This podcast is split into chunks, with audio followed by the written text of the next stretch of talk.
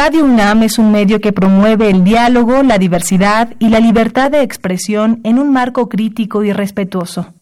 Los comentarios expresados a lo largo de su programación reflejan la opinión de quien los emite, mas no de la radiodifusora.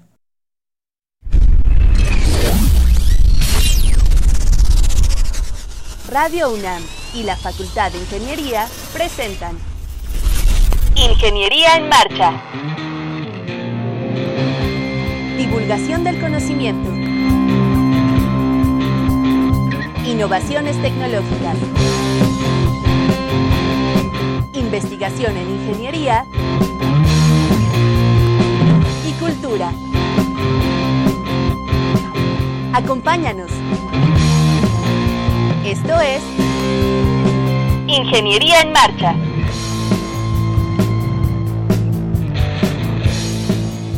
Amigos, muy buenas tardes, los saludamos con el gusto de siempre. Hoy martes 12 de noviembre de 2019 en Ingeniería en Marcha agradecemos su preferencia, agradecemos que nos estén escuchando entre todas las opciones que ofrece la radio que hayan elegido este programa. Soy Rodrigo Sepúlveda y me acompaña como siempre Sandra Corona. ¿Cómo estás? Hola, muy bien. ¿Cómo estás, Rodrigo? ¿Cómo están todos? Les mando muchos saludos a los que nos están escuchando. Les recuerdo que por el momento no tenemos teléfono, así que nos pueden ver en la transmisión por Facebook. Búsquenos como Ingeniería en Marcha. Ya estamos ahí. Les mando un saludo a todos. Y bueno, si se han perdido alguno de nuestros programas y quieren descargarlo, lo pueden buscar en www.enmarcha.unam.mx. Ahí están todos nuestros podcasts. El día de hoy bueno, el programa del día de hoy se subirá alrededor del jueves en la tarde. Para el viernes ya esté seguro que esté si lo quieren descargar. Así es, este, cualquier pregunta que tengan para nuestros invitados, cualquier sugerencia, pueden hacerlo vía Facebook. En este momento Sandra está bien atenta para eh, transmitir, ella es su voz, entonces si tiene alguna pregunta, ella puede, ella puede leerlo con mucho gusto.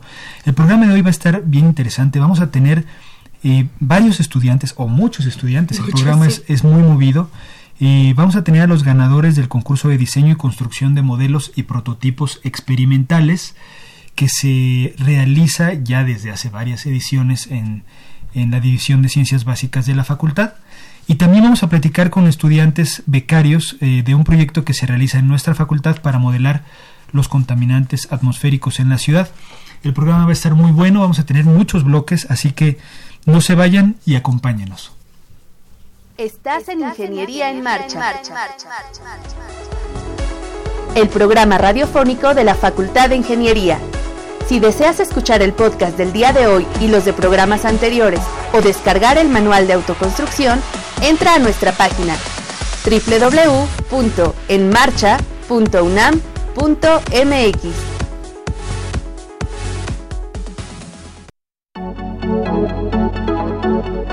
La División de Ciencias Básicas de la Facultad de Ingeniería organizó el concurso Diseño de Modelos y Prototipos Experimentales, en el que los alumnos participan creando un modelo físico que se presenta ante un jurado que evalúa originalidad, creatividad, exactitud y funcionamiento.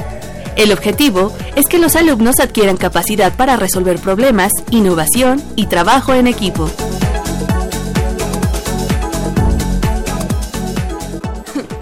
Así es amigos, como escuchamos en la cápsula, vamos a estar hablando de este concurso y para ello tenemos de invitado al maestro de ingeniería Juan Carlos Cedeño Vázquez. ¿Cómo estás? Todo muy bien, muchas gracias. Bienvenido.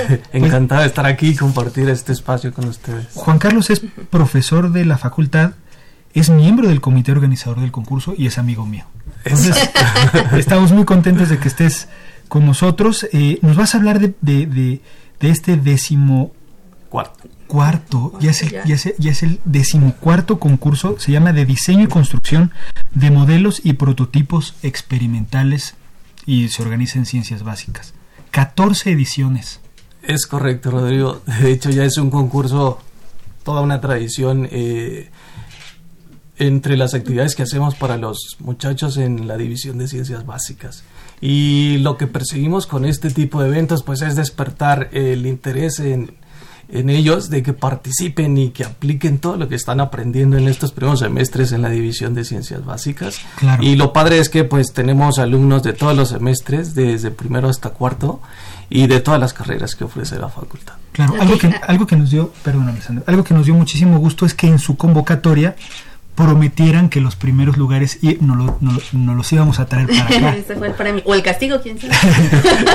sí, fíjense, de hecho, en esta decimocuarta edición, la convocatoria se nos atrasó un poquito precisamente por eso, porque teníamos un poco de dificultad con los recursos para obtener los premios que cada año se les otorgan a los muchachos. Sí. Entonces, entre pues el comité y el jefe de la división, eh, decidimos pues otorgarles sí algo, aunque no fuera algo muy ostentoso, ¿no? Pero que sí se viera la participación y ellos tuvieran este reconocimiento, ¿no? Entonces nos pareció una excelente idea poder compartirlo aquí en este espacio de este, sobre todo los muchachos que ganaron el concurso.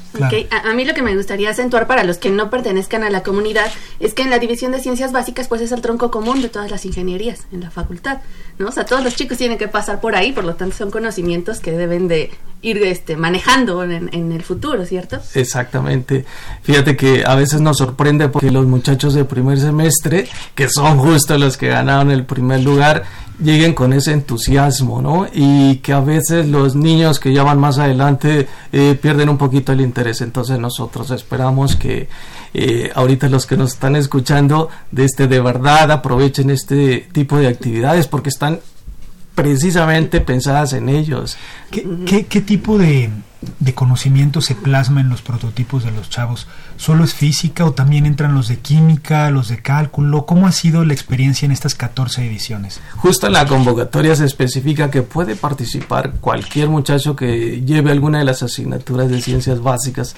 Eh, y lo padre aquí es que pueden conjuntar en sus proyectos pues conocimientos de matemáticas, de física, de química, o sea que es tan abierto el, el concurso que, de plano no tienen ganas.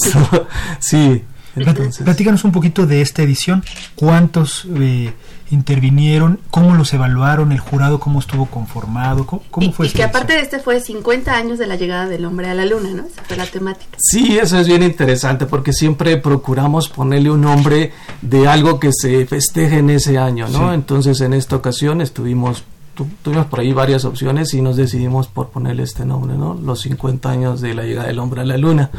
Entonces, eh, respondiendo a la pregunta, eh, normalmente eh, en la convocatoria está bien estipulado de que pueden participar desde primero hasta cuarto semestre básicamente, que es cuando los muchachos llevan estas asignaturas de ciencias básicas y está pensado solo para alumnos que lleven asignaturas de ciencias básicas. Eh, el objetivo aquí es que ellos eh, a través de un prototipo físico, de un modelo, plasmen todos los conocimientos que han adquirido hasta ese momento y que sean capaces de pues trabajar en equipo porque al final se requiere de la participación de tres alumnos como mínimo. Entonces eh, necesitamos fomentar la participación de, del trabajo en equipo no fomentar esta esta ayuda mutua entre ellos y que sean capaces pues de solucionar un problema o todos los problemas que se les presentan al momento de destruir básicamente su, su prototipo.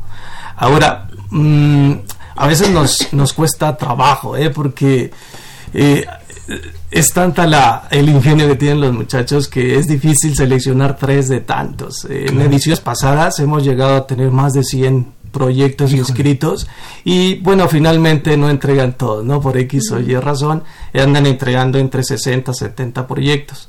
Les comentaba que en esta edición se nos atrasó un poquito la convocatoria, tuvimos 40 proyectos inscritos. de esos 40 entregaron 20 aproximadamente y de esos 20 pues seleccionamos a 10 que son los que exponen sus proyectos ante un jurado. Y ya el jurado es el que tiene la decisión final sobre los tres primeros lugares. No, pues entonces la convocatoria es tremenda, ¿no? Tener 40, 50, 100 proyectos es un trabajo tremendo estar revisando, evaluando. Supongo que se divide en la chamba, no sé. Sí, sí, toca, toca. De hecho, a veces los proyectos son eh, bastante grandes, entonces desde buscar el espacio donde colocarlos, etcétera. En ediciones pasadas hacemos normalmente una exposición en el vestíbulo de, la biblioteca Sotero Prieto. En esta ocasión, como fueron menos proyectos, no la pudimos llevar a cabo, pero siempre hacer la exposición es bien padre, ¿no? Y yo, yo creo como que eso motiva mucho a los muchachos. Claro. Pues, ¿te parece que los invitemos? Claro que sí. Sí. Pues vamos a un corte y vamos a, traer al primer, segundo y tercer lugar de este certamen. Antes de que te despidas, ¿cada, cada cuándo sale, cada cuándo sale la convocatoria para que los estudiantes que están en ciencias básicas estén atentos? Procuramos de que sea al inicio del semestre. Eh, es semestral. Sí, no, no, no. Pues en el semestre, digamos, no, ok. O sea, cuando llegan los alumnos de primer ingreso, ¿cierto? Como a forma de motivarlos y que vean qué tipo de actividades se les ofrecen para que ellos participen, pues, y de alguna forma fomentar eh, todas estas habilidades que yo les he comentado. Muy bien, Juan Carlos. Pues muchas gracias por estar con nosotros. Vamos a traer a la cabina a los ganadores de este concurso. Excelente. Muchas gracias. Estás en Ingeniería en marcha. La invitación a todos los que nos están escuchando a que participen en estas actividades, los chavitos de la Facultad de Ingeniería. Gracias. Estás, en Ingeniería, en, marcha. El programa radiofónico de la Facultad de Ingeniería. Si deseas escuchar el podcast del día de hoy y los de programas anteriores o descargar el manual de autoconstrucción, entra a nuestra página www.enmarcha.unam.mx. No le pierdas la pista a Microfascinantes. Atrévete a conocer el increíble mundo de lo micro, de una forma sencilla y didáctica, de la mano de comprometidos miembros de la Universidad Nacional Autónoma de México. El Instituto y la Facultad de Ingeniería de la UNAM, con el apoyo de la Secretaría de Educación, Ciencia, Tecnología e Innovación del Gobierno de la Ciudad de México, crearon el proyecto Microfascinantes para que niños y jóvenes conozcan el mundo de la microtecnología y puedan averiguar cómo convertirse en la siguiente generación de microtecnólogos. Los microfascinantes presentarán sus cuatro talleres, papelito habla, tatuajes inteligentes, microplomería y expedición al micromundo, en Los Pilares, de la Ciudad de México. Microfascinantes, próximamente en Ingeniería en Marcha. Síguelos en Facebook e Instagram.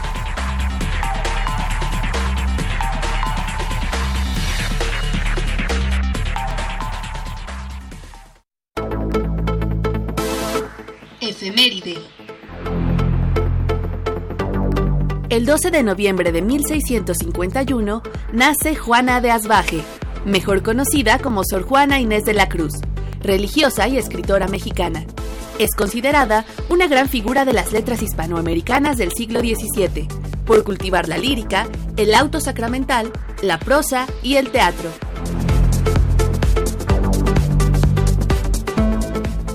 Bueno, pues ya estamos aquí de vuelta y tenemos a Veracruz Uriel y a Albáñez Domínguez Juan Ramón, ganadores del concurso en primer lugar de prototipo con su proyecto Coniungere Vires. ¿Lo dije bien?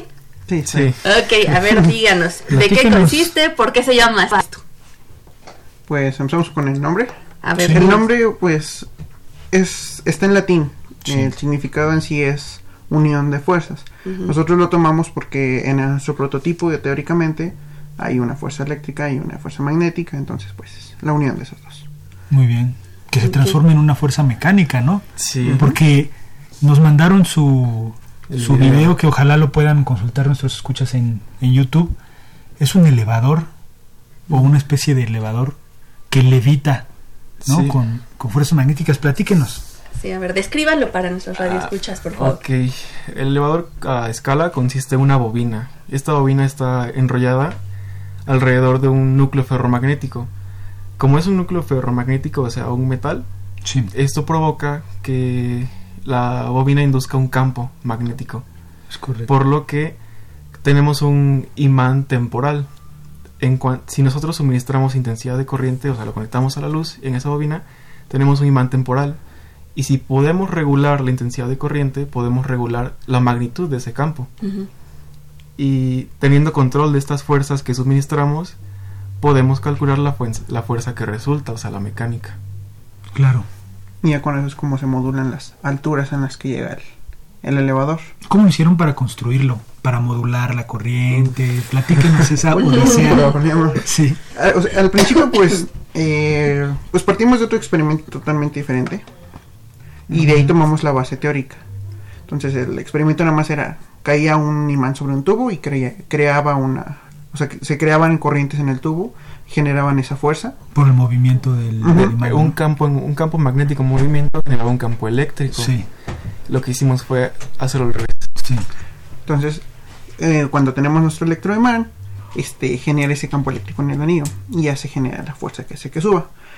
Y lo que hicimos fue, pues primero hicimos nuestras bobinas, de hecho hicimos tres bobinas. Tres bobinas. Estuvimos haciendo pruebas con diferentes calibres. De alambre, diferentes vueltas. Y longitud también. Longitudes, muchas, muchas pruebas. Terminamos con callos en las manos de tanto, de, embobinar, ¿no? Sí. Alambre. Y es que lo que buscábamos nosotros era un campo magnético intenso para que pues pudiera tener un, alcance mayor. Claro. Y pues, no, al principio no salió. y así hicimos nuestras pruebas. Ya después con la última ya este pues ya se dieron los resultados, pero pues al principio nosotros hacíamos pruebas, pruebas con fuentes de poder pequeñas, nos daban a lo más 10 amperes. Entonces ya después dijimos, no, necesitamos mucha energía, directo a la luz. Entonces fue como conectamos este directo a la luz y le pusimos un modulador de esos que usan para las lámparas para regular la ah, intensidad. Sí, sí, sí, lo más interesante. Exacto, sí, porque yo he visto chicos ahí que luego están en las mesitas probando con eso y sale volando el, el aro que meten en el tubo, en la bobina, y me llamó mucho la atención eso, que ustedes lo podían controlar y se mantenía donde ustedes querían. Sí, ese es el chiste. Oye, y, platíquenos de qué carreras son y en qué asignatura desarrollaron este prototipo y también sobre todo si hay alguien más en el equipo para darle crédito, porque pues entiendo que vienen ustedes, pero a lo mejor hubo más estudiantes participando. Sí, el, la convocatoria decía un equipo de tres, o sea, un trío. Sí. Y sí, nos comentaron que no podía venir porque la cabina era algo pequeña y fue una decisión mutua. La camioneta. sí, entonces Sí, hubo otra compañera que pues obviamente tiene el mismo mérito que nosotros. Claro. ¿Cómo se llama? Jacqueline Garduño. Muy bien, pues hay que Muchos mandarle saludos, Jacqueline Garduño. Seguramente está en el salón. y no tanto otro, otros compañeros, sino que otros maestros. Ah, claro, que les ayudaron seguramente. Sí. ¿De qué carrera son ustedes? Nosotros estamos en primer semestre de ingeniería geofísica. Los dos, los tres. Los sí, tres. Los tres. Muy bien, y les ganaron a todos los grandotes de segundo, tercero y cuarto. ¿Verdad? Así salió. Sí. A ver, aquí en redes quiero mandarle saludos. Bueno, dice Navy Lestrange, nos vuelve a decir que no escucha nada. Perdona, tenemos un micrófono muy pequeño para las redes, estamos tratando de hablar fuerte. Eh, Michelle Whitman dice, sonríe para la cámara, Juan Albáñez. Estamos tomando aquí fotos. Eh, Jimena Glescas, fan de, de Juan Al Albáñez. Y Emiliano Cortés Rey, Reigadas, perdón, eh, dice, son geofísicos. Muy orgulloso. Sí, qué padre. Sí, ellos son parte de nuestro grupo. De hecho, es la materia. Ahorita están en esa materia que fue la asociada, el proyecto que es física experimental. Ahorita, ahorita. Sí, nos están escuchando ah, dentro de la clase. Todo el, todo el grupo nos escucha. Probablemente. Qué padre. Oigan, no, pues mucho saludo. ¿Qué, qué grupo es? 1105. De física. De, de, física experimental. Física experimental. Y su profe los está dejando que escuchen. Bueno, parece. no llegó el maestro. qué bueno, qué bueno, pues qué orgullo. Platíquenos, eh, pues a ver, yo, yo tengo una duda. El, la temática de esto fueron los 50 años del hombre en la luna, ¿no? Entonces, digamos, este proyecto pensando en una aplicación o en un pedacito de cómo podría funcionar allá, ¿por qué, ¿por qué escogieron esto? O sea, ¿cómo funcionaría en la luna? Pues realmente no nunca no lo hicimos, no lo diseñamos para aplicarlo en el contexto del concurso. Ah, okay. O sea, si, si hay una aplicación pero es aquí en la Tierra. Ajá, a ver, a ver, cuéntame. pero sí, a lo mejor sí, sí hay una aplicación allá. Claro, tiene que haber. ¿Lo han pensado así en grande, en escala, hacer un elevador para, para, subir algún peso grande? O... De hecho, cuando estábamos planeando y el, la base del concurso era una aplicación, obviamente tuvimos que pensar en más grande. Sí. ¿Cómo se vería esto en un edificio? ¿Cómo se vería esto en una plaza comercial? Por eso el anillo, el elevador es circular. La idea que que, surge, que tuvimos era que este elevador se encontrara en el centro de la plaza y la gente ingresara de forma radial. Sí. Cabe más gente y es más eficiente que un elevador convencional. Claro. Así fue como decidimos, este se va a hacer. Ok. Oigan, y eh, esto de que dicen que las clases de física no es física si no falla tu experimento. ¿Cómo se sintieron? Porque ganaron, o sea, al final todo funcionó muy bien. Pues sí, no, no lo esperábamos, pero Sí lo esperábamos. Ah, ganar no. Ganar no. Que funcionara así. Exacto, porque les costó. ¿Cuánto tiempo lo, invirtieron? ¿no? Sí, lo probamos mucho. Le invertimos como dos meses. o sea, desde que empezó la convocatoria dijimos, de una vez. Exacto. ¿Y cómo, cómo, le hicieron para pues mantenerse? O sea, de decir sí, vamos a seguir al final, porque dos meses sí estaba este, con otras materias, Materias, exámenes, tareas. Todo se juntó. O sea, había días que estábamos toda la tarde este, saliendo de la escuela, luego, luego vamos a apurarle. Y es que teníamos el tiempo encima. Luego, pues la convocatoria salió algo tarde y pues el tiempo estaba medido. Teníamos que apurarle. Sí, hubo días en que no comimos, tal vez, días en que no desayunamos o dormimos mal. Pero para mí, en cuanto funcionó, dije, ya. Ya, ya gane o no, ya gané. Exacto. Claro. Aquí en redes, Jacqueline GR dice: Estoy orgullosa de ustedes, amigos, los amo. Emiliano Cortés, dice, pero ya saben qué, guapos. Muy, muy guapos. pues bueno, ya, ya casi se nos va a acabar el tiempo. No sé si quieran, eh, aquí a Michelle Whitman dice: La profesora les manda saludos. gracias, profesora, por dejarlos que estén escuchando el programa algo que quieran comunicar eh, de cómo se proyectan en el futuro después de esto. Mandar saludos. Mandar saludos a la familia. pues primero pues eh, queríamos agradecer pues a las dos personas que nos estuvieron ayudando.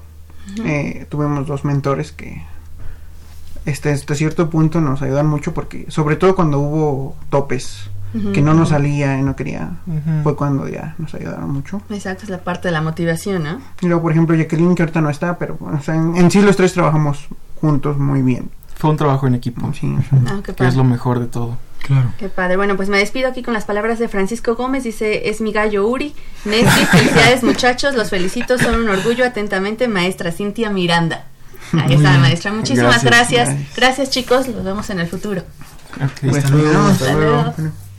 Estás en Ingeniería en Marcha. El programa radiofónico de la Facultad de Ingeniería.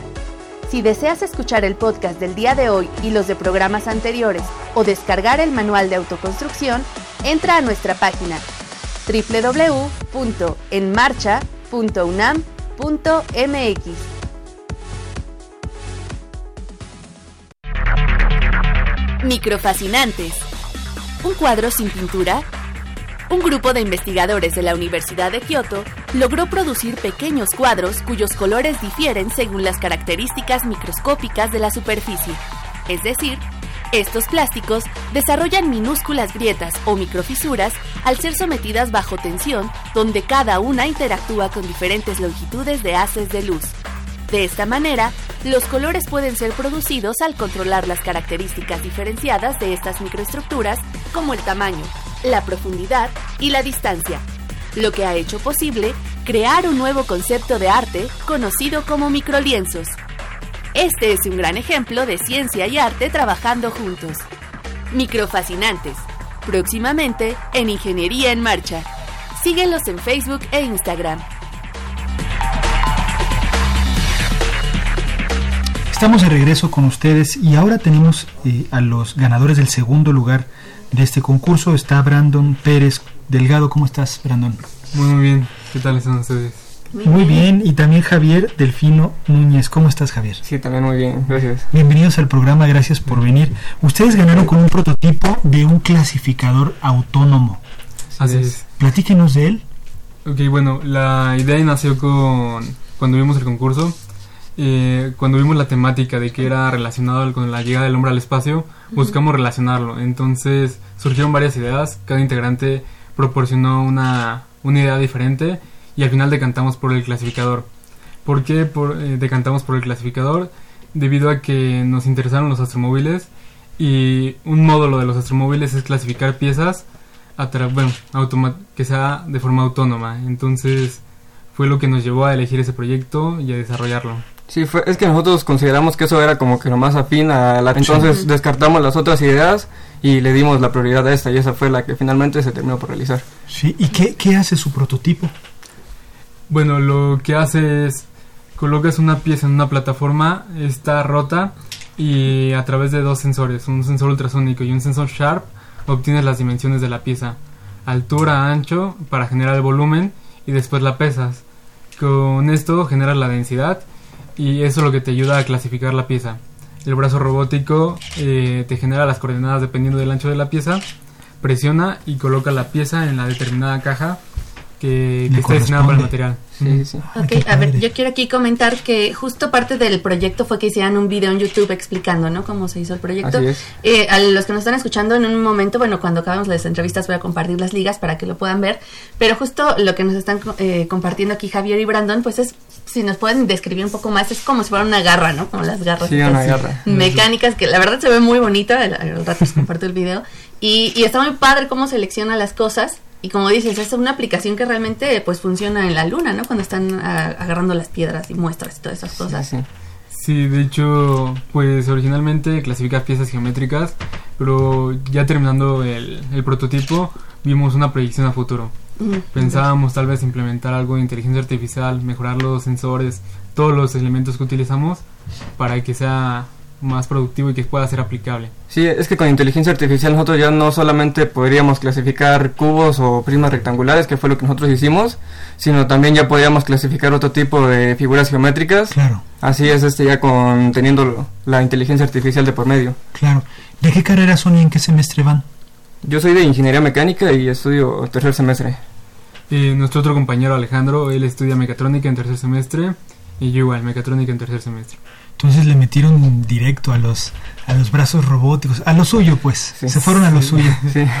Fue algo complicado porque eh, no sabíamos bastantes cosas, fue mucha investigación y también bastante prueba y error, pero quedamos contentos con los resultados. ¿Cómo fue la experiencia de exponer el proyecto, explicar que a lo mejor es lo más difícil, ¿no? No solo no solo decir, "Ah, mira, haz esto", sino explicar pues el porqué, el funcionamiento con, eh, ante un jurado. Pues igual siento que, bueno, en esa parte fue donde nuestro proyecto flaqueó un poquito más, porque igual y, pues por ejemplo, no, no supimos bien explicar como que muchas cosas que nosotros queríamos decir en su momento. Por ejemplo, lo de que es un plan a futuro, lo de inteligencia artificial y todo eso no lo dijimos, se nos olvidó. Sí. de los nervios. Sí, de los nervios. Y pues entre otras cosas, así que tal vez no nos supimos expresar bien qué, cuál era la finalidad también del, de nuestro proyecto y pues eso siento que eso sí fue como que nuestro punto débil de, de todo el proyecto en general. Sí, de hecho también omitimos partes de las cosas que se hacía el proyecto en ese momento, como por ejemplo eh, generaba un, una proyección en tiempo real, te, te hacía una animación de la pieza oh, y fue algo que se nos olvidó mencionar. Eh, y no lo demostraron. No, no, eso fue uno Es que también tardaba mucho tiempo, tardaba cerca de 20 minutos ah, todo eso. pues, con los 15 minutos que teníamos para exponerlo, pues nos vimos limitados. Es que sí, es en parte un escáner 3D, te genera 2000 puntos por cada giro de la pieza y queda lista para que tú lo metas a un software a y lo puedas pues ya se imprimir 3D o alguna otra cosa. Qué padre. Muy padre, muy, muy buena idea. ¿Habían concursado antes? No, no es la primera vez. Fue la primera vez. Ok, bueno, pues como dicen, ya tienen eh, pequeños... El camino trazado. Sí, hacia dónde digo, no nada más para este proyecto, para el que venga, ¿no? Porque sí es muy importante la parte de comunicarlo, ¿no? Porque pues tenían una super idea. Sí, sí, sí. Pues sí, la verdad es que nos falló bastante en esa parte, pero pues... Ah, de los errores aprenden. Exactamente, de eso se trata. tuvieron que invertirle tiempo no solo a construir el brazo, sino a la programación, ¿no? Supongo que tuvieron que hacer algo para que se para que fuera autónomo. Fue mucho tiempo. De hecho, es una comunicación entre Arduino y Python para poder generar la animación. Y son, es un código de alrededor de mil líneas y es bastante extenso. ¿Quién lo hizo? ¿Entre los eh, tres? En su gran mayoría acá mi compañero. Es que lo dividimos. Ellos se dedicaban más a la investigación, yo me dedicaba a la programación y entre los tres generábamos CADs, eh, propuestas, todo. Y entre los tres lo armaron. Entre los tres lo armamos. Entre los físico, ya el brazo. Sí, sí, sí y pues nos faltó como rescatar toda esa parte, pero pues... Pero, pero esa es una parte importante que mencionan de cómo dividirse, o sea, saber quién es bueno para qué. y, dividirlo. No sé cómo se sientan ustedes. A veces muchos compañeros dicen, odio el trabajo en equipo. Y yo creo que esto fue un buen tip, ¿no? O sea, dividirse, de saber qué, que si no, no sale, ¿no? no, sale. No, es que por sí nosotros tenemos como que muy buena química entre los tres, porque los tres nos conocemos desde primer semestre. Íbamos en el mismo bloque. Sí. Entonces desde entonces nos conocimos. Y entonces todos los semestres, bueno, estos semestres anteriores, hemos estado materias juntos y todo, ¿no? Sí, y pues supimos como rescatar las habilidades de cada quien. Nuestro otro compañero sabía metodologías, de la investigación. Eh, él sabía generar muchos CATs yo sabía de programación. Sí. Y lo dividimos, pero trabajábamos siempre juntos. Sí, sí, Nos reuníamos, sí, era bastante tiempo, entre dos, cuatro horas, a veces ocho horas al día, porque nos genera bastantes complicaciones. Pero. ¿Cuánto tiempo se tardó el proyecto en general? Híjole, con un. Más de un mes, ¿no? Más de un mes y los últimos días o semanas, bueno, la última semana, ya fue. Trabajamos hasta en sábado, domingo. Oigan, y el conseguir los materiales, para hacer el brazo robótico, todo lo que necesitaron, conexiones, en fin. ¿Cómo fue el proceso? Este, ¿Algunos materiales los recuperaron, son de reuso o, los tuvieron que comprar todo nuevo? Eh, bueno, es que, por ejemplo, hicimos como que varios análisis para tratar de que los componentes que compráramos fueran lo más baratos posibles. Sí. Entonces, por ejemplo, e-, elegimos el MDF que como material principal porque consideramos que era barato y aparte hicimos un análisis. Ah, bueno, eh, esto fue en forma empírica, pero era un análisis topográfico para reducir peso, eh, que tampoco fuera ocupáramos tanto material y que saliera pues más costeable. Y de esta forma también los servomotores eran menos caros ya que nos necesitábamos menos torque. Eh, por ejemplo, también llevamos... Porque es ligero el MDF. Sí, sí, Lo mandaron a imprimir. Sí, por impresión 3D. Qué perdón, corte láser. Corte láser, perdón. Corte láser. Sí. Y también usábamos un lector óptico que rescatamos de una DVD que ya no servía. O sea, lo sacamos y nos servía para hacer las mediciones en el eje Z. Muy bien. Sí. Es que eso fue como uno de nuestros principales este objetivos, que era que fuera lo más costeable posible. Claro. Sí, que es que hiciera todo lo que teníamos que hacer, todas sus funcionalidades, pero gastando el menor dinero. O sea, este, por eso es que hicimos todos esos análisis, utilizamos pues varias eh, conocimientos que hemos adquirido a través de nuestro paso en, la facultad y pues fue como para, para eso, para ese fin, hacer que fuera como que utilizáramos los materiales que que fueran más óptimos. Que fueran más óptimos, ajá, exacto. Exacto. Y la parte de que recuperaron, le dieron un segundo uso a un DVD, ¿no? Que ya, no iba a funcionar, esa parte es muy buena. Qué padre. ¿Quieren mandar saludos? Ya se nos está acabando el tiempo. ¿Quieren mandar saludos a alguien? Este a los profes que les ayudaron, no sé si, hubo apoyo de, profesores. es que casi todo fue por investigación, casi no nos dio tiempo de, acercarnos a, a, alguien. A alguien, ¿no? Así quisimos en su momento, pero no... No fue posible. No fue posible. Bueno, eh, una maestra sí nos estuvo apoyando que no es como del área, es del área de ciencias humanidades. Sí. Y nos ayudaba más como para guardar el prototipo porque era difícil de trasladarlo. Ah, Entonces, pues fue bastante ayuda. ayudas bien recibidas. Sí, exacto. La verdad es que quedamos muy agradecidos con ella porque cada vez que lo disfrutábamos. Eh, Claudia Margarita Pérez Ruiz. Ah, ok, sí. Sí, sí, sí. Pues qué bueno que estuvieron, está padrísimo su proyecto, la verdad está bien padre. Muchas felicidades y enhorabuena por ustedes que ganan el segundo lugar en, en este certamen. Muchas gracias y nos vemos en el futuro, chicos. Vamos a un corte y regresamos. Estás en Ingeniería en Marcha. El programa radiofónico de la Facultad de Ingeniería. Si deseas escuchar el podcast del día de hoy y los de programas anteriores o descargar el manual de autoconstrucción, entra a nuestra página www.enmarcha.unam.mx.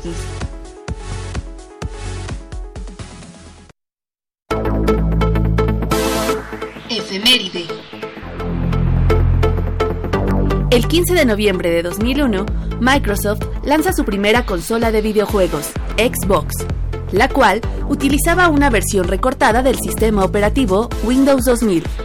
Entre sus características principales estaban su equipamiento con un disco duro para almacenar juegos, memoria caché durante el juego y descarga de contenido adicional a través de Xbox Live. Bueno, pues ya estamos de vuelta y ahora tenemos aquí a, los ganadores del tercer lugar de prototipo con su proyecto Sistema Inteligente de Iluminación Natural. Está aquí Rubio Ortiz Rodrigo Yael, bienvenido. Gracias, hola. Hola, y Laura Pérez Ramírez, bienvenida. Y antes de comenzar, quiero agradecer a los que nos están viendo en, en, redes sociales. Natividad Ramírez dice: Felicitaciones a mi hija Diana por ser estudiante de ingeniería y por su tercer lugar en el concurso. Estoy muy orgullosa de ella, su mamá. Muchas gracias por, por escribirnos. Qué, qué, padre proyecto. Estábamos platicando un poco fuera del aire de en qué consistía y todo y, y pues se me hace una idea padrísima. Hay algunos algunos prototipos que iluminan con luz solar, pero el de ustedes la concentra y entonces es más eficiente. Platíquenos un poquito. Sí, a ver, descríbanlo porque al rato vamos a poner las ligas, repito, de los videitos para que lo puedan ver, pero mientras que nos están escuchando, díganos así cómo se ve, cómo funciona. Bueno, lo que teníamos, lo que queríamos hacer era prácticamente iluminar un cuarto em, a partir de la energía del sol. Entonces, pues la idea principal fue crear como a partir de espejos, pero después, eh, pues ya tuvimos la idea de ocupar espejos que tengan una forma de una parábola, porque una parábola tiene la propiedad de que en un foco concentra toda la luz. Claro. Entonces, ya una vez concentrada toda la luz en un punto, solo necesitamos dirigirla hacia la casa para iluminarla. Ok, entendemos por parábola una antena. Ajá, sí, exacto. como una um, antena de dish. Exacto. Tal cual. Exacto. Forrada de... de... Ah, de regalo, Bionex, y eso estaba. Muy bien. Y luego me platicabas que conectaron una fibra óptica para conducir esa luz. sí. Bueno, de hecho la conseguimos, eh, bueno, Frida, que es la otra integrante de nuestro equipo, Frida Quijas, hola. eh, fue la encargada de conseguir esta fibra óptica de estas lamparitas que vendían como en el metro ah. antes, que prendían. Sí, sí, sí. Justo de esa, porque de otra manera era muy complicado conseguir una fibra óptica porque para las telecomunicaciones son demasiado delgadas y no era pues tan eficiente. Claro. Ok. Ok, a ver, y entonces, ¿es, ¿esta lamparita, o sea, la pusieron en el centro de la parábola? ¿Cómo estuvo eso? Sí, o sea, realmente lo que hicimos, la fibra óptica prácticamente es, imaginen que es un cable cubierto por espejos por dentro, ¿no? Entonces, lo que hacemos es, cuando nosotros colocamos nuestra fibra óptica en nuestro foco, que es donde se concentra toda la luz que rebota, pues es como si nosotros mandáramos la luz a través de este pues tuvo con espejos, ¿no? Entonces ya con esto la podemos dirigir a cualquier lugar, ¿no? En nuestro caso fue una casita. Y no hay pérdidas de la, de la luz, es doblar la luz, ¿no? Y después a la salida de la fibra óptica, ¿qué le pusieron para este distribuir la luz en el cuarto? Pues de hecho, este mm, solo esparcimos ahí los pelitos. Ah, para, que iluminar en todas direcciones. Sí, porque hicimos igual un tipo de una casita y ahí ya se veía como la muñequita dentro. ¿Y cómo funcionó? Ya en la eh, prueba, ¿no? Eh, ante el jurado. Em, pues de hecho en el video que se va a mostrar solo se alcanza a ver como esa parte como de la una muñeca dentro de una casita y un foco que se ilumina. Esa sería la fibra óptica y como la iluminación, ¿no? Ya cuando estuvimos enfrente del jurado también le metimos un poco de programación para que pudiera seguir al sol entonces siempre sean rayos perpendiculares a la parábola, ¿no? Y también le pusimos como un control manual, así como un joystick de control de Xbox, así para, moverla, donde tú quieras. O sea, básicamente es como un girasol, sí, ¿no? Sí. Va girando donde vaya la luz. Sí. Qué padre. ¿De qué carrera son ustedes? De Ingeniería Eléctrica Electrónica. ¿Los dos? ¿Los, tres? Sí, los tres. Entonces les gustó eso de poner el motorcito, ¿no? Sí, fue un trabajo bastante arduo porque eh, justo en cada prueba que hacíamos era como de, mm, no, ¿sabes qué? Eh, ya no gira, el servomotor se está quemando, se está quemando una resistencia, tuvimos millón contratiempos. Eh, quemamos tres arduinos. Sí. Fue un poco problemático, pero al final eh, salió el proyecto, que era lo que importaba, ¿no? Ok, aquí en, en redes Araceli Ortiz dice, estoy orgullosa de ti, Rodrigo Rubio, sigue con tus logros, te amo. Muchas gracias. Muchas gracias, de verdad. Eh, eso es lo bonito, o sea, al final se trata pues sí de, motivarlos, o sea, ¿ustedes cómo se sienten de, de ir logrando estos pequeños avances, grandes pasos dentro de la carrera y dar resultados? ¿Cómo, cómo se siente eso? Sí, es que sí es muy emocionante o sea, ya habíamos participado en este concurso, pero no habíamos ganado, ni siquiera entre los 10 primeros lugares. O sea, era básicamente la misma idea, una parábola con espejo y rebotarlo, ¿no? Pero no tenía nada de control, no era nada, eh, solo era como manual. El, el, primer intento, digamos. Ajá, sí. ¿Y los mismos tres? Mm, no, era otro compañero. Okay. Y entonces, este, y era un buen proyecto, reflejaba mucho más la luz y era con una antena de dish, o sea, era una antena grande, ¿no? Pero no montamos el, el prototipo y los jueces este tampoco revisaron como la información, dijeron, "No, no sabemos qué es" y ya lo desecharon, ¿no? Y dijimos, "No, pues ahora vamos a romperla, ¿no? Necesitamos hacerlo a lo grande y le metimos ya la programación que siga el sol y para pues sí, ganar, ¿no?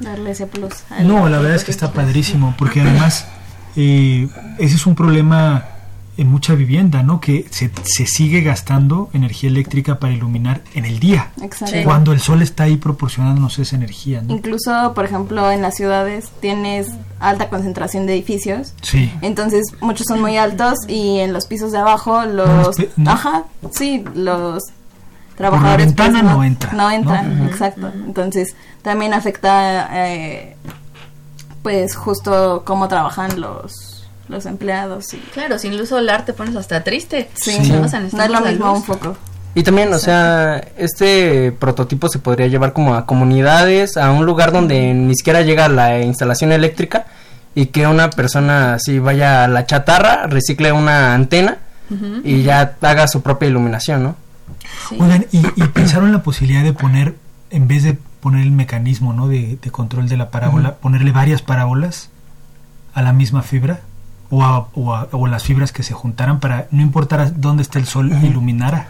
Pues una idea que yo había tenido era en lugar de ocupar una antena, ocupar como una especie de esfera, una uh -huh. completa esfera y que tuviera como un material que no que solo dejara pasar la luz en una dirección, pero en la otra la rebotara. Entonces toda la luz que entrara, no importara dónde está el sol, siempre iba a rebotar al foco. Sí. Exacto. Sí, y es que pues ahí va la aplicación, como dices, sí, en una sí, comunidad sí. rural, por ejemplo, pues ahí tienes, tienes tu luz donde quieras, donde la necesites en tu casita. Exacto. ¿Ya tienen planes para el siguiente concurso? Pues... o sea, habíamos pensado hacer un dron, pero ya sería mucho más complejo. Sí. Pues es un buen reto. Sí. es un buen reto. Creo que, creo que justo es importante como este tipo de concursos porque estas cosas que estamos como aprendiendo en la práctica, en la realización de proyectos, como todas estas habilidades de no solo enfocarte en lo que está diciendo el profesor y apuntando, uh -huh. sino más bien eh, apoyarte con tus compañeros. También tuvimos apoyo de compañeros de eh, pues otros semestres más avanzados. Uh -huh. Entonces como que todo, como unirte como comunidad, como que está muy bonito sí, y claro. colaborar entre todos, saber ver, cómo... Ver para qué te sirve, ¿no? Lo sí. que estás viendo uh -huh. en ciencias básicas, darle una aplicación, materializarlo. Exacto. Sí, porque los primeros semestres, el, los primeros dos años de la carrera es mucho teórico. Entonces, que te den estos concursos sí te ayuda como a tratar de plasmarlos, ¿no? En algo. Sí entonces sí te motiva un poco más a seguir estudiando, ¿no? Que diga, que diga no, no sirvo para esto, ¿no? no, no, no, claro. Bueno, las integrales igual sí. sí sirven un poquito. Exacto, sí. Mira, sí, justo sí, aquí por redes, eh, Natividad Ramírez dice, felicitaciones a todos los jóvenes ingenieros de la UNAM, no olviden que México necesita de juventud como ustedes y son un ejemplo. Entonces, va, va por, por ahí lo que dices, ¿no? Incluso me, me gustó que comentaste que chicos de otros semestres más avanzados que a lo mejor ya no concursaron ahí, ya no pueden entrar, uh -huh le, les apoyaron, ¿no? O sea, dijeron, pues vamos chicos, o sea, nosotros no estamos ahí, pero les, les ayudamos, ¿qué necesitan? Sí. Exacto, ¿de qué te sirve el conocimiento si no lo vas si a no compartir, lo no lo vas a difundir? Claro. Exacto. ¿Y habían tenido eh, asignaturas en donde tuvieran que utilizar Arduino, que tuvieran que soldar, o, o se aventaron así? Mm, no. no. Sí, no, aprendieron, o sea, a, aprendieron haciéndolo. Sí, prácticamente este semestre fue cuando más nos inundamos de estas como pues materias como esto extra, sí. como porque también ocupamos unos sistemas de control y eso sí nos tuvieron que ayudar como otros alumnos porque nosotros lo vamos a ver hasta octavo semestre, ¿no? Claro, claro. Entonces, mm. pero pues sí. Muy Qué bien, pues bueno, pues ya, ya estamos casi por terminar. No sé ¿Sí? si quieran mandar algún saludo en particular o algún comentario, no sé. No sé. Tips para trabajar bien en equipo. Pues sí, eso fue un problema que tuvimos el, la primera vez que intentamos eh, inscribirnos en el concurso. Que el trabajo en equipo fue muy malo, así solo fue como tú consigues esto, tú haces esto, yo hago esto. Y lo juntamos. sí, sí no, falló todo, ¿no? o sea, algo bueno que hicimos en este esta vez fue que así poníamos como horarios en los que nos íbamos a ver y pues ya darle, ¿no? Y entre todos íbamos armando como el diseño y prácticamente eso es como el trabajo en equipo se basa en la comunicación. O sea, mientras sigas hablando, si te sigas viendo con tus amigos, vas a trabajar mejor. Incluso te vuelves más creativo. Algo que sí vi que nos pasó fue como que, incluso antes de que tuviéramos ideas de entrar al concurso, platicando entre nosotros era como de... Y te, o poniendo muchas teorías sobre cualquier cosa, sobre el universo si tú quieres. Creo que sí te fortalece demasiado trabajar en equipo porque eh, ya no solamente estás tú con tus ideas, sino que te abres como a otras mentes y eso está muy bonito. Muy bien. Bueno, pues, pues muchas gracias chicos, gracias a los que nos están viendo en redes, gracias Marta, Niki por, por compartir los comentarios y bueno, pues Laura, Rodrigo, esperamos verlos aquí en el futuro con nuevos proyectos. Sí, bueno, muchas, gracias. gracias. Estás, en Ingeniería, en, marcha. El programa radiofónico de la Facultad de Ingeniería. Si deseas escuchar el podcast del día de hoy y los de programas anteriores o descargar el manual de autoconstrucción, entra a nuestra página www.enmarcha.unam.mx. No le pierdas la pista a Microfascinantes. Atrévete a conocer el increíble mundo de lo micro, de una forma sencilla y didáctica, de la mano de comprometidos miembros de la Universidad Nacional Autónoma de México. El Instituto y la Facultad de Ingeniería de la UNAM con el apoyo de la Secretaría de Educación, Ciencia, Tecnología e Innovación del Gobierno de la Ciudad de México, crearon el proyecto Microfascinantes, para que niños y jóvenes conozcan el mundo de la microtecnología y puedan averiguar cómo convertirse en la siguiente generación de microtecnólogos. Los microfascinantes presentarán sus cuatro talleres, Papelito Habla, Tatuajes Inteligentes, Microplomería y Expedición al Micromundo, en Los Pilares, de la Ciudad de México. Microfascinantes, próximamente en Ingeniería en Marcha. Síguelos en Facebook e Instagram. Estamos de regreso con ustedes y ahora nos acompañan Alondra Orozco. ¿Cómo estás, Alondra? Muy bien, gracias por invitarnos. No, al contrario. André Ramírez, ¿cómo estás? Muy bien. Y también Diego Bernal, ¿cómo estás? Muy bien, ¿qué tal? Pues bienvenidos. Ustedes nos van a hablar de un programa eh, eh, con fondos de la Secretaría de Educación, Ciencia, Tecnología e Innovación de la Ciudad de México, en el que están modelando eh, la, la, contaminación atmosférica, ¿no? el material que existe, que está suspendido, y ustedes son becarios del proyecto. Platíquenos un poquito de él, de qué se trata. Bueno, pues el, el proyecto consiste en obtener información de contaminantes en la atmósfera de la Ciudad de México a través de eh, fotografías satelitales. Básicamente descargamos las imágenes de internet y después con las computadoras extraemos eh, información de esas imágenes y con una base de datos de los contaminantes medidos en campo de la, de la Secretaría del Medio Ambiente de la Ciudad de México eh, podemos modelar y encontrar las relaciones que hay entre las imágenes satelitales y eh, las concentraciones de contaminantes. E, ¿Es ese material que modelan, por qué es importante estudiarlo? Bueno, no sería IPM 2.5, ya que estas partículas, al ser respiradas por la población, pueden causar problemas de salud, en especialmente las de 2.5, ya que estas son tan tan pequeñas que se pueden llegar hasta el torrente sanguíneo. 2.5 micrómetros, ¿no? Sí, micrómetros. Y respiramos bastante aquí en el DF, ¿verdad? Sí, claro, se ha estado analizando, nos apoyamos en la red de monitoreo de la Secretaría del Medio Ambiente, tiene estaciones por toda la zona metropolitana, y de ahí es donde obtenemos la información histórica de las concentraciones, en, ahora sí que en, pues en físico, aquí en estaciones en terreno de la ciudad, y ya las comparamos, como mencionaron antes, con la información de las imágenes satelitales. Y bueno, esto lo estamos correlacionando y estamos sacando modelos lineales, no lineales y estamos explorando igual redes neuronales artificiales. ¿Y esos modelos de qué servirán? O sea, es decir, ¿cómo los, los piensan aplicar? O... Pues con los modelos que obtenemos, eh, si son de buena calidad, lo que hemos estado haciendo es generar mapas de concentraciones de toda la ciudad. Eso tiene la ventaja de que a comparación de lo que genera Sedema, eh, pues lo nuestro tiene una cobertura de toda la Ciudad de México. O sea, podemos saber en cualquier punto de la Ciudad de México cuál es más o menos la concentración de, de este contaminante que modelamos. En cambio, eh, pues la SEDEMA solo tiene, la, la, red de SEDEMA tiene 30 puntos y pues podemos conocer la concentración precisa, pero solamente en 30, 35 puntos de la ciudad. Claro. Y, y a ver, Diego, ¿y en, ¿y en dónde más o menos es donde siempre está más difícil Gracias. Más difícil la concentración para existir ahí. Bueno, hemos estado trabajando y la distribución de las estaciones varía un poco a lo largo de toda la zona metropolitana.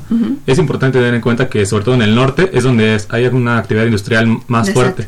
Entonces la concentración ahí de estaciones y de contaminantes es más alta. Entonces, por así decirlo, hay más información al respecto.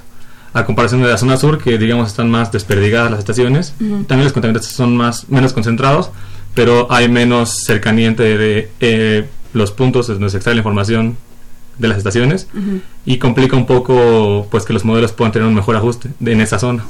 Okay. Además hay menos densidad de población, ¿no? Como que no hay tanto interés y eso es pues es delicado porque claro. si hay contaminación y además se mueven los contaminantes. Eh, yo quiero saber cómo varía la, la, intensidad de acuerdo a la época del año y el día, o sea, la hora del día. ¿En qué horas está así de verdad que digan mejor no salgan? Bueno, las concentraciones más altas en el día es como a mediodía, que es cuando más población se concentra afuera de sus casas, ¿no? Cuando están saliendo del trabajo, yendo por los hijos a la escuela. Y también eh, a lo largo del año, en invierno es cuando se concentra más los contaminantes. Esa es una es buena más, información. Es más estática, ¿no? La atmósfera. Sí se concentra más. Platíquenos un poco de su experiencia como becarios, este, con quién han trabajado, cuántos becarios hay en el proyecto, Salud, mándenle saludos a todos. por, menos de, por, nombre de pila, mencionen a todos sus, sus, compañeros. A ver, ahí va, a ver si me acuerdo. Magnolia, Pablo, Carlos, Andrea, eh, Diego, Alondra, yo, los que... Ah, Mike. Eh, Dante. Dante. Dante. Los que no son becarios pero están ahí. pero están ahí. Hacen servicio social. Sí, bueno, el equipo ha ido creciendo un poco a lo largo del desarrollo de, del mismo que ya lleva bueno dos años estamos cumpliendo más o menos. Kenji también. Kenji. Ha estado participando.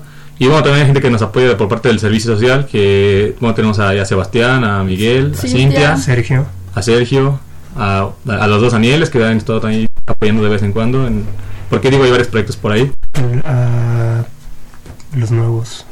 Ah, por supuesto, Valentín. a Valentín, a Juan Carlos y a Isaac, también les mandamos un saludo, porque mal que bien, pues, todos somos parte del equipo, algunos como claro. becarios, dependiendo del tiempo que vamos como dedicar.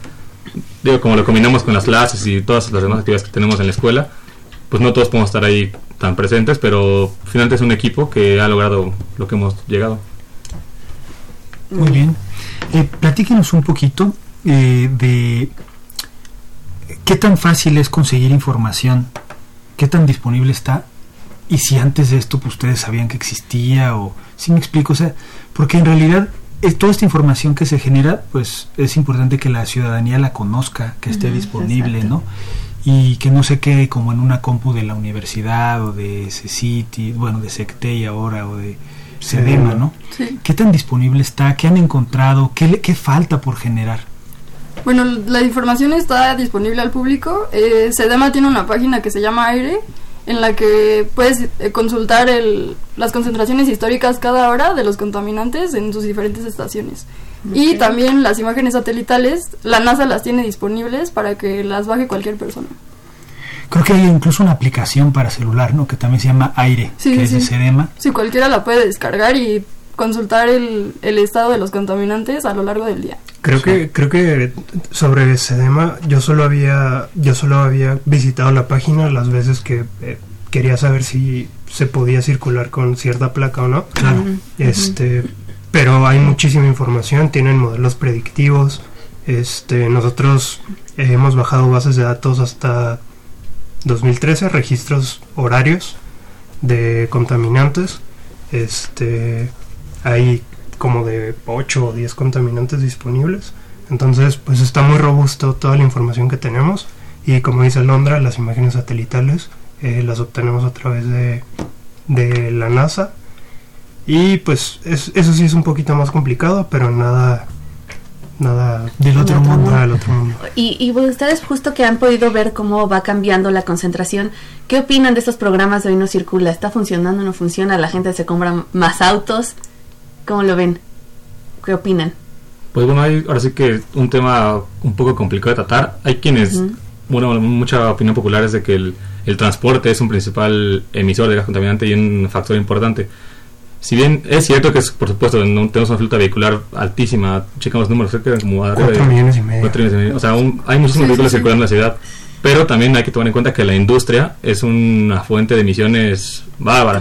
y que muchas veces decimos, ah, como no uno no ve así que como las fábricas no van pasando por la calle enfrente de tu casa, cree que no están emitiendo contaminantes.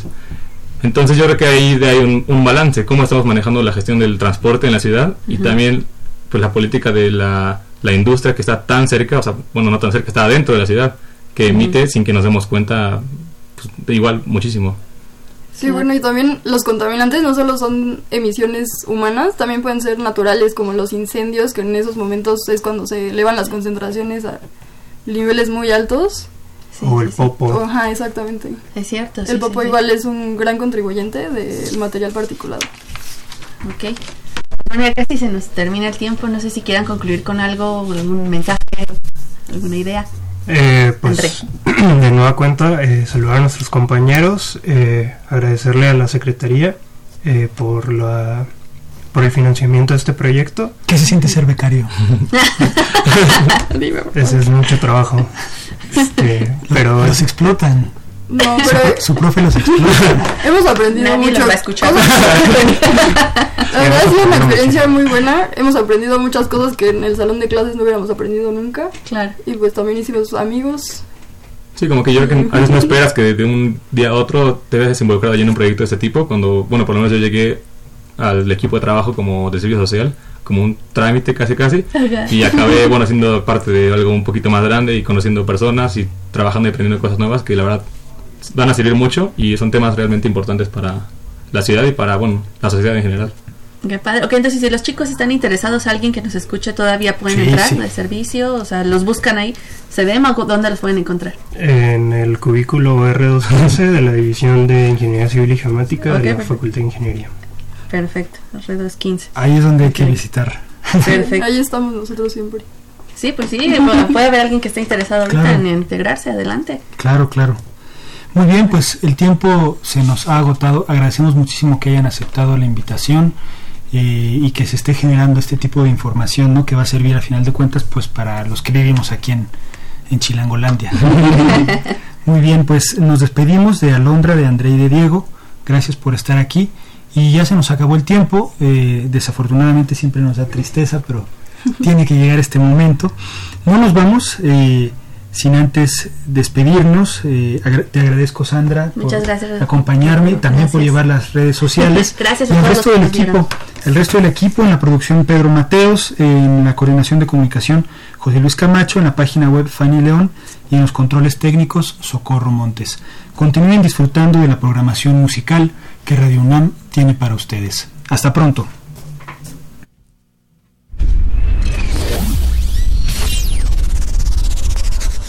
Radio UNAM y la Facultad de Ingeniería presentaron Ingeniería en Marcha.